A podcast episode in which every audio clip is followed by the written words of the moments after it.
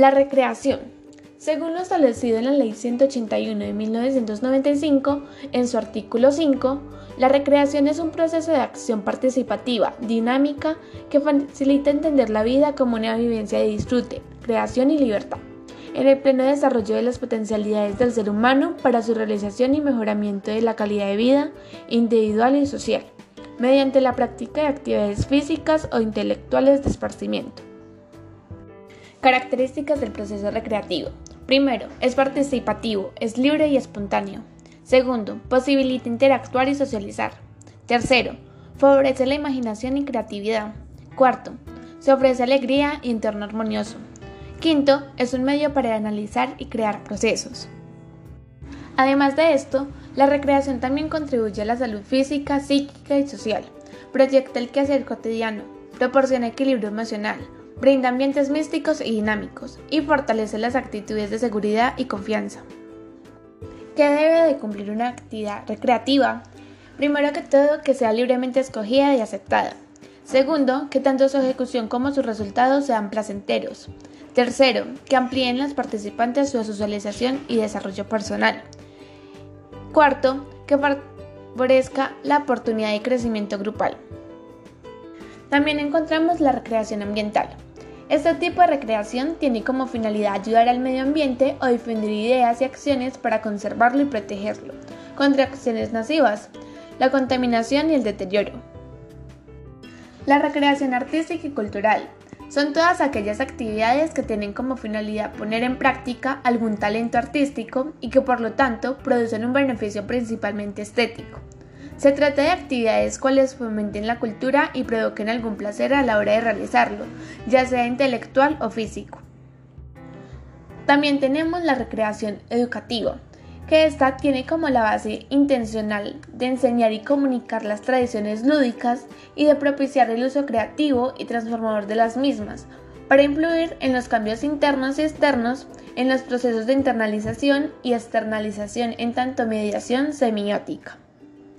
La recreación terapéutica incluye una variedad de actividades generalmente diseñadas para promover la salud de las personas con enfermedades, discapacidades y otras cuestiones.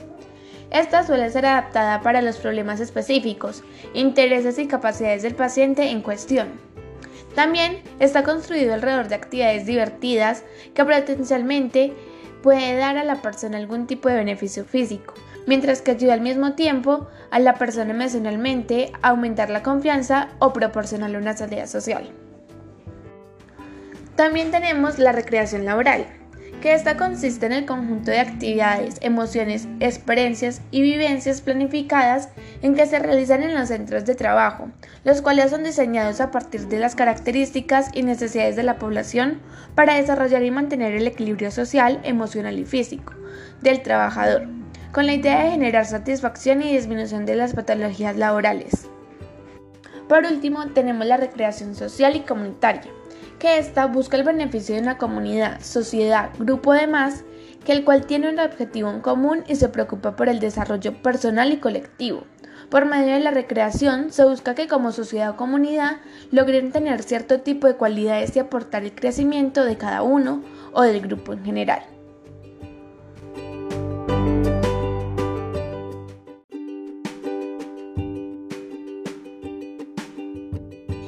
La recreación. Según lo establecido en la Ley 181 de 1995, en su artículo 5, la recreación es un proceso de acción participativa, dinámica, que facilita entender la vida como una vivencia de disfrute, creación y libertad, en el pleno desarrollo de las potencialidades del ser humano para su realización y mejoramiento de la calidad de vida individual y social, mediante la práctica de actividades físicas o intelectuales de esparcimiento. Características del proceso recreativo. Primero, es participativo, es libre y espontáneo. Segundo, posibilita interactuar y socializar. Tercero, favorece la imaginación y creatividad. Cuarto, se ofrece alegría y entorno armonioso. Quinto, es un medio para analizar y crear procesos. Además de esto, la recreación también contribuye a la salud física, psíquica y social. Proyecta el quehacer cotidiano, proporciona equilibrio emocional, brinda ambientes místicos y dinámicos y fortalece las actitudes de seguridad y confianza. que debe de cumplir una actividad recreativa. Primero que todo, que sea libremente escogida y aceptada. Segundo, que tanto su ejecución como sus resultados sean placenteros.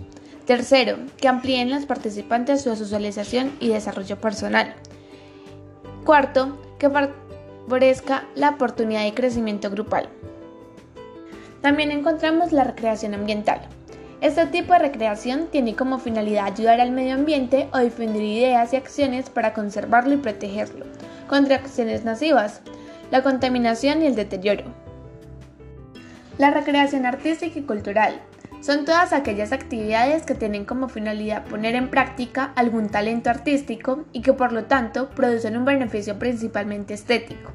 Se trata de actividades cuales fomenten la cultura y provoquen algún placer a la hora de realizarlo, ya sea intelectual o físico.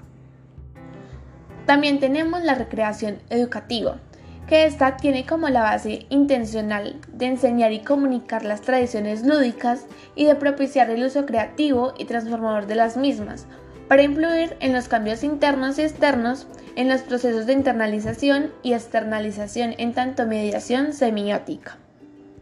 La recreación terapéutica incluye una variedad de actividades generalmente diseñadas para promover la salud de las personas con enfermedades, discapacidades y otras cuestiones. Esta suele ser adaptada para los problemas específicos, intereses y capacidades del paciente en cuestión. También está construido alrededor de actividades divertidas que potencialmente puede dar a la persona algún tipo de beneficio físico, mientras que ayuda al mismo tiempo a la persona emocionalmente a aumentar la confianza o proporcionarle una salida social. También tenemos la recreación laboral que esta consiste en el conjunto de actividades, emociones, experiencias y vivencias planificadas en que se realizan en los centros de trabajo, los cuales son diseñados a partir de las características y necesidades de la población para desarrollar y mantener el equilibrio social, emocional y físico del trabajador, con la idea de generar satisfacción y disminución de las patologías laborales. Por último, tenemos la recreación social y comunitaria que ésta busca el beneficio de una comunidad, sociedad, grupo de más, que el cual tiene un objetivo en común y se preocupa por el desarrollo personal y colectivo.